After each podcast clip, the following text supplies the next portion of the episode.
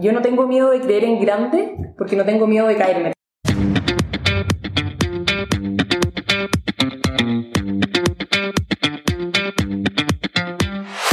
Hola, soy Alex Galvez y esto es Fundadores, el podcast donde me dedico a tener conversiones con fundadores de startups latinoamericanas para deconstruir sus experiencias, su historia, sus errores y sus aciertos, y así encontrar los aprendizajes y herramientas que tú puedes aplicar en tu día a día. Bienvenido. En esta ocasión estoy con Romina Rigoni Samso, CEO y fundadora de AdShop, un social marketplace latinoamericano, es decir, una red social donde puedes comprar cualquier cosa que te guste en las fotos. Lo más impresionante es que te lo entregan en menos de 30 minutos. En la entrevista hablamos de su paso por la aceleradora 500 Startups y cómo lograron entrar aún antes de lanzar el producto. Espero que disfrutes esta entrevista. Romina, bienvenida a Fundadores. Muchas gracias por la invitación y el espacio. Gracias a ti. Feliz de estar acá. ¿Cómo fue que entraste al mundo de las startups? Eh, yo hace, desde que era muy chica estuve metida en el mundo de los negocios, siempre me gustó. De hecho, a los 10 años tuve ganas de invertir en la bolsa y fui con 10 mil pesos chilenos, que algo así como 20 dólares, donde mi papá a preguntarle que dónde tenía que poner la plata. Y ahí él me explicó que tenía que juntar al menos 100 mil para invertir y tuve que ir ante notario, me acuerdo, para poder invertir esa plata. Y de ahí, desde los 19 años que empecé a hacer negocios, hice unas ferias de diseño, siempre de alguna manera relacionada eh, la parte más de negocio con, con, el lado más artístico, hasta que, pero siempre fueron negocios mucho más como bootstrapping, que no, no de crecimiento rápido, hasta que me di cuenta, antes de, de meterme a AppShop, tenía una empresa que se llamaba Aspic que hacía productos promocionales. Y yo sabía que a medida que vendía un, libro más, en este caso, producía más, pero no había forma de que yo con la misma cantidad pudiera vender más. Y ahí viendo un, documental de Metallica, el, la el guardia de la entrada terminó siendo, el guardia de la entrada de una fiesta terminó siendo él como representante de Metallica. Y él cuenta la historia de que en el fondo con el mismo Metallica, a medida que Metallica fue más popular, eh, no necesitó hacer más para poder hacer mucha más plata. Y ahí yo quise hacer algo que fuera de alguna manera eh, que creciera, pero sin necesariamente crecer el producto. Y, siempre he sido muy tecnológica entonces, de ahí nace un poco AppShop, que es donde yo me metí en este mundo startup, que en realidad tiene desafíos muy distintos a una empresa normal, por la forma en que uno crece. O sea, es todo un desafío distinto, hasta finanzas, todo es, un, un nuevo mundo que me ha gustado bastante. Regresando un poquito a tus emprendimientos anteriores, me gustaría saber en Aspic cómo te fue, así como con las ferias de diseño, y qué aprendizajes tuviste de estos emprendimientos. En el caso de las ferias de diseño, fue algo bien yo tenía 19 años, era chica y se me ocurrió, nosotros en la universidad teníamos semanas de prueba. Entonces en esas semanas de prueba uno hace todo menos estudiar y empieza a pensar muchas otras cosas. Y ahí empecé a, pensar que se tenía que hacer algo como una feria de diseño donde las diseñadoras independientes pudieran ir mostrando las cosas antes de que llegaran a, o sea, grandes tiendas. Y cuando se me ocurrió, fui donde mi hermano, que me dijo al tiro ya, démosle, y fuimos a un lugar, lo arrendamos y en menos, en un mes y medio teníamos la feria montada. A ese primer evento llegaron como 10.000 personas. Y si tú me preguntas, creo que fue un poco golpe de suerte ahora que lo veo en, perspectiva. Si bien estaba bien hecho, bien pensado, y quizá era el timing, eh, el hecho de que fueran tan populares fue un tema muy azaroso, de que estuvimos justo en el minuto preciso, y se empezaron a hacer bien conocidas. Y ahí también yo creo que lo que más aprendí fue la importancia del, del servicio al cliente como de primera calidad. Que nosotros nos dábamos cuenta existían otras ferias, que eran más bien bazares, donde no le, una vez que les pagaban el puesto, no se preocupaban de que les fuera bien o no había un seguimiento. Y nosotros empezamos a hacer eso y creo que fue bien importante todo lo que aprendí ahí. Posterior a eso hice un festival de, de teatro que me fue muy mal, y ahí aprendí de que, de que uno, antes de, de, llevar a cabo proyectos, también había que hacer investigación de mercado, darse cuenta de otros detalles que en ese minuto no, no me di. Eh, y también la importancia de los socios que uno elige es como fundamental. ¿Y cómo decidiste qué socios elegir, con quiénes trabajar? Todavía estoy en ese aprendizaje, porque después en Aspic también tuve un socio que era mi, era mi pareja en ese minuto, y claramente tampoco es buena idea uh, si uno lo ve desde afuera. Y yo creo que fui, fui tomando, o sea, me costó mucho volver a confiar para tener socios, porque muchas veces creo que puedo hacer todo sola. Y para tener socios lo que me di cuenta que lo principal, lo principal es tener, o sea, uno es tener los mismos valores, porque al final el resto se puede ir arreglando. Lo otro es que los dos estén, o sea, los dos o tres o cuatro, los que sean, estén dispuestos a poner lo mismo para que nunca se genere como uno da más, y el otro da menos, y, el, el feeling es fundamental. Desde luego, los socios son fundamentales en cualquier emprendimiento. Y con relación a Aspic, ¿qué otras dificultades tuvieron? Sí, eh, Aspic fue una empresa muy bonita en todo sentido. O sea, partimos, no teníamos nada en esa época. Yo, estaba, yo trabajaba en, una productora de cine y se nos ocurrió hacer eh, unos DVD para vender junto a los diarios. Y cuando me conseguí una reunión con el diario más importante en Chile, que en realidad son como dos líneas de diario, me conseguí con uno de ellos que es el Mercurio y tuvimos una, una recepción muy buena, pero nos dijeron que si nosotros podíamos hacer otro tipo de producto. Y cuando empezamos a, a, ver el mercado que era gigante, que solo en Chile o sea, habían 6.000 kioscos, entre 6.000 y 8.000 kioscos, yo pensaba, decía, si vendo en cada kiosco un producto es una cantidad bien grande, eh, y justo yo estaba de viaje y vi el tema de las mandalas, que estaba pegando mucho. Y volví y le dije a, mi socio, ¿por qué no hacemos mandalas? Y me puse yo a diseñar algo más o menos que se viera bien. Mandamos a hacer una primera muestra con folia. Y ahí nos juntamos con, una persona de Mercurio que se llama Erna, que fue muy importante en, en, en al menos para, para, mí profesionalmente por la forma en que ella tomaba las cosas y, porque ella consideró esto que le mostramos y nos dio la oportunidad y nos fue ayudando mucho en el proceso para ir creciendo de forma rápida. Y Aspic, o sea, lo primero que hicimos fue ir a la donde las imprentas y decirle que yo les pagaba de la misma forma que a mí me pagaba el Mercurio. Y ahí me acuerdo que empezaron a llegar los primeros informes de venta y nos empezó a ir increíble. Al poco tiempo nos llama la competencia para hacer otro tipo de libro, hicimos otro tipo de libro, nuevamente hicimos con el Mercurio y de ahí ya se vino una segunda etapa que fue muy buena, que fue que eh, nos empezaron a invitar, los, diarios están conglomerados en, en, organizaciones y una vez ya en la GDA, y ahí nos invitaron a exponer a Miami al resto de los diarios de Sudamérica. Y nada, eso fue obviamente explosivo, empezamos a vender en otros lados y también se vino un proceso distinto en cuanto a que teníamos que empezar a hacer los productos en China y triangular, es decir, mandábamos a hacer a China y enviábamos directo al país.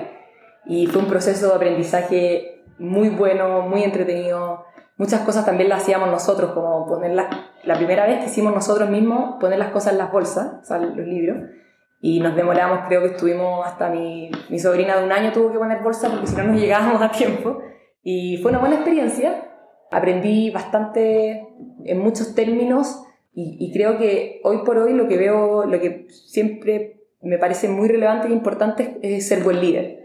Y creo que es muy difícil y es algo que no te enseña nadie y, y, es como uno va jugando un poco qué funciona y qué no funciona. ¿Y qué consideras que son las características de un buen líder o de un buen CEO? De hecho, una pregunta que, me, hace muy poco me empecé a hacer de forma mucho más eh, real, que era más que nada preguntarme qué hace un CEO. Eh, me la empecé a preguntar porque me daba cuenta de que lo primero que uno hace es ser líder a nivel de que, que funcione, pero cuando uno ya está algo más o menos funcionando, tiene que ser líder en mucho más ámbitos. Y cuando me hice esta pregunta, pensé que era la primera persona que se hacía esta pregunta, hasta que descubrí muchos libros, papers, estudios respecto al tema. Y yo creo que ser buen líder es, como, es un poco la medida de lo justo en distintos temas. Por un lado es motivar a la gente, por el otro lado es siempre un pensamiento positivo. También muchas veces uno toma lo que el resto no toma, entonces hay que tener aptitudes bastante amplias para ir tomando eso. También creo que está, el, el liderazgo está muy relacionado a eh, poder entender la diferencia que tiene cada uno dentro del equipo, en qué cosas son buenos, en reforzar positivamente y también tener un equipo, o sea, antes valoraba mucho las capacidades técnicas del equipo y eso con el tiempo ha ido cambiando y valoro mucho más el, el tema, las habilidades blandas. De hecho, hace poco leí una persona que decía algo que me hizo mucho sentido, que decía que cuando uno contrata gente, se preocupa de las habilidades como mucho más cerebrales y termina echando siempre por las habilidades blandas. Entonces uno se debería preocupar más de eso y hoy en día lo valoro mucho más que antes. Sin embargo, tenemos un equipo que es muy bueno técnicamente, pero no, ya no me fijo solo en eso, sino que para mí lo otro es, es fundamental. Por supuesto, a la hora de contratar hay que ver no solo las habilidades técnicas, sino que haga fit con la cultura de la empresa. Sí, o sea, uno puede tener a alguien muy bueno, pero si es negativo, todo no sirve. Y entrando un poquito más al tema de AdShop, ¿cómo fue que decidiste moverte más hacia una empresa tecnológica O bueno, ¿cómo fue que nació la idea de AdShop? Yo siempre he sido bien tecnológica dentro de, dentro de no ser tan tecnológica. Me fijo mucho, o sea, como mi superpoder quizá es saber un poco lo que viene. Siempre estoy fijándome en lo que va a venir en el futuro, en las tendencias. Y, y AdShop, que es un social marketplace, para mí era una solución que pensé que existía en alguna parte del mundo porque me parecía muy obvia. Eh, cada vez que buscaba algo en Pinterest o en Instagram, intentaba comprarlo en algún lado y no, no era posible. Y también a nivel de tienda, las tiendas que, no, que vendían por Instagram, que en muchos casos no tenían una forma fácil de hacerse una tienda. Entonces, estas dos, estas dos ramas empezaron a, decantar en lo que hoy en día es. De hecho, fue algo bastante de un minuto a otro. El minuto que se me ocurrió, me quedé como, como este el demente brillante escribiendo en todas las paredes, hasta que finalmente saqué algo ese mismo día. Hice pantallas como yo diseño, algo que me ha servido mucho en toda mi vida y como emprendedor creo que algo que todos deberían saber de manejar estas plataformas mínimas, como Illustrator, o sea, Photoshop. Y ahí empecé a hacer las pantallas. Pero sí fue el, un aha moment, como le dicen, cuando me di cuenta de la importancia que tenía que el, el influencer o el usuario ganara plata por recomendar. Si bien era una future que estaba pensada, fue en algún minuto lo que entendí que era lo más importante. Y platícame un poquito más de cómo fue su aplicación y su paso por 500, que ellos son una aceleradora muy reconocida, pero raramente aceptan empresas que todavía no han lanzado producto y que no tengan tracción. Sí, fue, fue un proceso bien, bien interesante. Yo antes de lanzarme hice un proceso eh, introspectivo de entender de tecnología, los lenguajes. Yo, yo siempre entendí que para poder mandar eh, y estar liderando esto, tenía que entender. Entonces partí, todos los días me ponía una temática. Entonces, no sé, carritos de compra, esto, hasta que finalmente sentí que estaba como a un nivel bien bueno. Y también como la tecnología es tan reciente en algunos sentidos, sentía que podía ser la mejor persona, la que más supiera del mundo de forma acelerada. Entonces ahí me puse en, en, eso. Y, y, y, luego, cuando ya nos lanzamos, partimos con todo el equipo, siempre enfocado en, en pensar en grande. Así como el fundador de Google dice que, que, me gusta mucho, que si uno piensa muy en grande, difícilmente fallarás del todo. Yo creo que yo siempre he sido, y creo que todo se puede, a pesar de que vengo de Chile, que es un país muy chico al sur del mundo, siempre he sido muy de, de cabeza más amplia en ese sentido. Y cuando postulamos a 500, eh, fue una historia bien, bien divertida, que ahí la, es muy larga, pero la voy a intentar resumir, donde nosotros nos dimos cuenta, habíamos postulado a fondos chilenos y, y del Estado y nunca ganábamos nada porque siempre te pedían cosas más relacionadas, que fueran como estatalmente interesantes y no a nivel de negocio, entonces era difícil. Y cuando postulamos a 500, yo sentí que apenas mandé la postulación que íbamos a quedar, pero también sabía que tenía que hacer una postulación completamente fuera de serie porque no teníamos tracción. De hecho, una de las partes del formulario, una era equipo, el otro la idea y la otra tracción, tracción lo dejamos en blanco. Entonces ahí hicimos un video que era muy, que nos mostraba mucho cómo éramos, mostraba mucho eh, lo que queríamos llegar. También teníamos un tema que tiene que ver con branding, que a mí siempre me parece muy importante, de que uno veía lo que, a lo que queríamos llegar y ya daban ganas de tenerlo a pesar de no tener nada. Todavía teníamos ya código, ya estábamos en la mitad de la fase de desarrollo, pero no estábamos finalizados. Y ahí nos dimos, eh, yo fui a una charla donde nos decían que si no nos llamaban antes de tal fecha, eh, quería decir que no nos habíamos quedado. Y quedaban como tres días para esa fecha y yo dije, no, onda, qué raro que no nos hayan llamado. Yo estaba convencida, entonces me parecía raro que no nos hayan llamado. Y publiqué el video en eh, Instagram. Y etiqueté al, a la gente del fondo de 500 y al día siguiente nos llaman, claramente tuvo algún tipo de relación, de ahí supe la historia por atrás de, de 500 y empezamos a, a, pensar cómo podíamos, teníamos esta primera entrevista. Y lo que yo hice fue eh, psicopatear a la persona con la que iba a tener su entrevista de manera muy profunda anoté todo lo que, lo que yo quería decirle. Entonces al final yo le decía cosas que yo había escuchado que le gustaban, pero se las decía yo y él como, oh, opino igual que tú. Por ejemplo, me acuerdo con Santiago que él siempre decía, si todo es prioridad, nada es prioridad, que se lo decía a su papá. Entonces estaba por la entrevista y me dice, ¿cómo quieren partir? Y yo le dije, no, es que para nosotros la, la prioridad es importante, porque si todo es prioridad, nada es prioridad. Y él me dice, oh, yo pienso lo mismo. Y yo, sí, sí lo sé, pero me quedé callado obviamente. Después le conté la historia. Entonces yo creo que fue un trabajo, pero de joyería que hicimos ahí. Y de hecho nos mandamos una monería bien grande de que en una de las reuniones que teníamos con todo el equipo, y lo que, lo que transmitimos en el equipo fue que daba lo mismo ellos entrevistan a miles de personas y para llamar la atención hay que hacer algo distinto. Quedemos o no quedemos, que no se olviden de nosotros. Y ahí cuando se terminó la entrevista habíamos comprado unos gorros mexicanos, algo muy ridículo, y una de las personas entró a la sala con, con guitarra. Bueno, finalmente en ese minuto pensamos, nos dio un poco de vergüenza, pero lo hicimos igual, y, y pensamos, bueno, si no quedamos, de nosotros no se olvidan nunca. Y ahí, de hecho, somos los únicos que hemos entrado sin tracción, pero también entendemos de que todas las empresas que entran, quizás entran con tracción, pero muy pequeña, y lo más importante es el equipo, y el equipo lo teníamos, entonces por supuesto, me parece muy inteligente apostar sobre sus fortalezas. Tú tienes experiencia en cine y eso ayuda también bastante haciendo videos. Y ya dentro de 500, ¿qué mentores te han ayudado o qué consejos sientes que han sido muy útiles para ti y para AdShop? En general, hay un estilo dentro de 500 que es muy bueno, en donde hay mucha colaboración. De hecho, aprendí mucho de las otras empresas también. Hay algunas charlas puntuales que me gustaron mucho y me motivaron. Una fue la de Eric Pérez Groa, que de hecho escribí un post sobre eso en Medium, que él hablaba, era muy claro de cómo encontrar plata y eh, cómo, que le gusta un, Venture Capital. Y me he juntado con él tres o cuatro veces después siempre me da consejos muy precisos, lo encuentro muy inteligente. Otra persona que me llamó mucho la atención es el fundador de Allenda, que en su estilo colombiano nos contaba cómo él había de alguna manera coqueteado para poder eh, lograr lo que había hecho y también nos mostraba, no desde el, que siempre estuvo todo listo, sino desde que tenía un producto que nadie quería hasta que lo fue pivoteando y llegar a algo muy bueno. Y otra que fue muy buena fue la de Freddy, de Platzi, que me llamó mucho la atención la forma en que habían emprendido.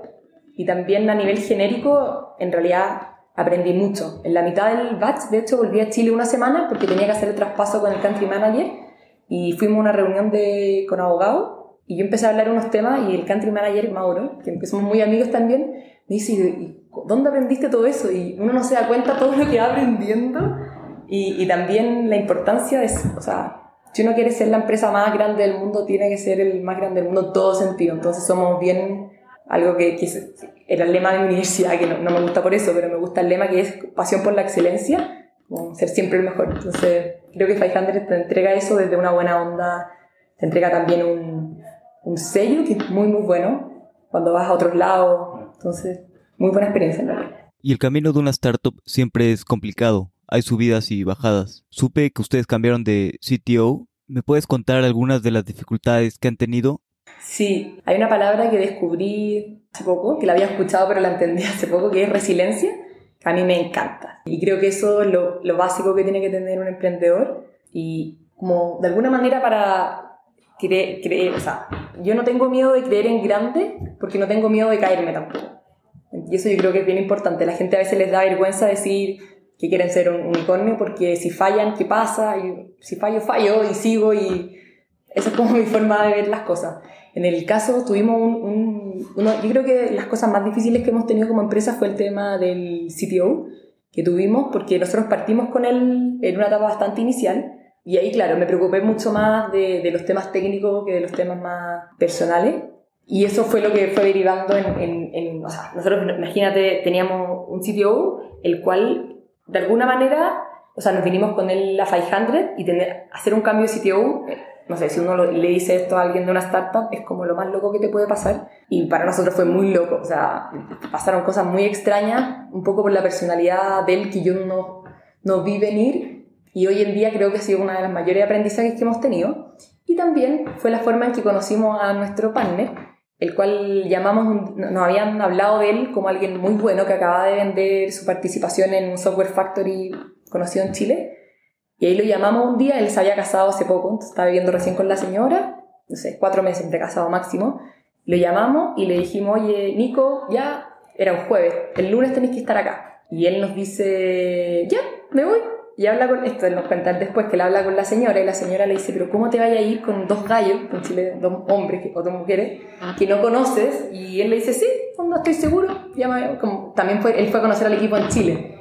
Y llegó y nosotros lo fuimos, fuimos a ver después, bueno, llegó al aeropuerto, ese día durmió y al día siguiente teníamos que conocerlo y fue muy raro y conectamos inmediatamente. Yo creo que fue mucha, mucha suerte, nos llevamos bien. Es una persona, muchas veces los programadores cuesta encontrar un perfil técnico y también comercial y social y él lo tiene y tenemos, de hecho el día anterior al que él llegara, yo estaba pasando afuera de un tarotista, yo nunca voy al tarot.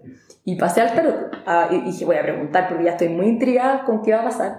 Y le pregunté sobre qué iba a pasar con Nico, que esto ya se lo conté a él, y saca una carta que era como una familia.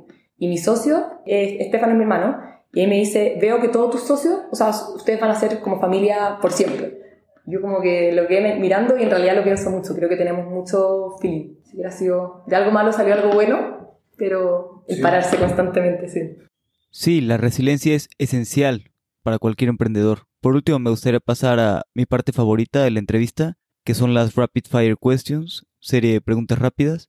Yo te hago una pregunta y tú contestas en 60 segundos o menos. ¿Cuál es tu libro favorito o aquel que más ha influenciado tu vida? Que más me ha gustado y me marcó mucho se llama Abrigo Verde. Fue un libro muy bueno, me lo leí, cuando me lo leí creo que era muy chica, entonces fue raro porque cuando, yo creo que existe un paso, yo leo bastante, cuando uno es chica y empieza a crecer, cuando los libros ya no son cronológicos, es como un cambio en la mentalidad, porque siempre son cronológicos. Fue el primer libro no cronológico y al principio no lo entendí del todo, a medida que empecé, como que le di más espacio, me gustó mucho porque habla de... Y me cambió de alguna manera mi, percepción porque habla de, de, la importancia de ser uno como es. Eh, y amarse a uno como realmente viene siendo, ¿sabes? Yo de chica estaba en un colegio Day donde siempre te decían que la mujer hacía tales cosas, era todo muy limitado lo que uno podía hacer, lo que uno podía decir. Y de alguna manera este libro me... me igual yo vengo de una familia donde siempre me han impulsado a ser quien soy, pero este libro me enseñó muchas cosas respecto a, que finalmente uno tiene lo que quiere por solo quererlo y, ir de cabeza con, con eso. Buenísimo. Voy a agregarlo a mi lista de lectura. Con respecto a la forma de trabajar, ¿Qué prefieres? ¿Messy Desk o Clean Desk? Eh, clean Desk, sí. ¿Hay alguna quote o moto con la que te identifiques? Sí, yo soy bastante, o sea, soy muy de, la teoría del secreto. Yo creo que en toda la oficina de alguna manera lo somos. En el sentido de que cuando uno quiere algo, lo visualiza y lo tiene. Y creo que eso es lo que, lo que nos mueve. De hecho, es tanto lo que lo tenemos dentro de la empresa que muchas veces hablamos como si ya tuviéramos cosas que, nada, no sé, un día me llama el country manager y me dice, Mauro, y me dice, uy, trabajo en un, en un unicornio, que heavy, y todavía claramente no lo somos, y yo creo que eso representa un poco el, el de, de, la empresa, siempre positivo. Al final uno si es positivo atrae a gente positiva. Si volvieras a empezar AdShop mañana, ¿qué harías distinto? Yo creo que haría un, uno de los, un MVP mucho más rápido y saldría más rápido al mercado. No le tendría tanto miedo. Imagina que estamos cinco años en el futuro y estás viendo los logros de tu vida personal. ¿De qué es de lo que te sientes más orgullosa? Yo creo que en la vida todo es equilibrio, a pesar de que muchas veces una startup es un desequilibrio tremendo en el trabajo, pero al final si uno hace lo que ama, bien. ¿Y cuáles logros me gustaría ver en el futuro?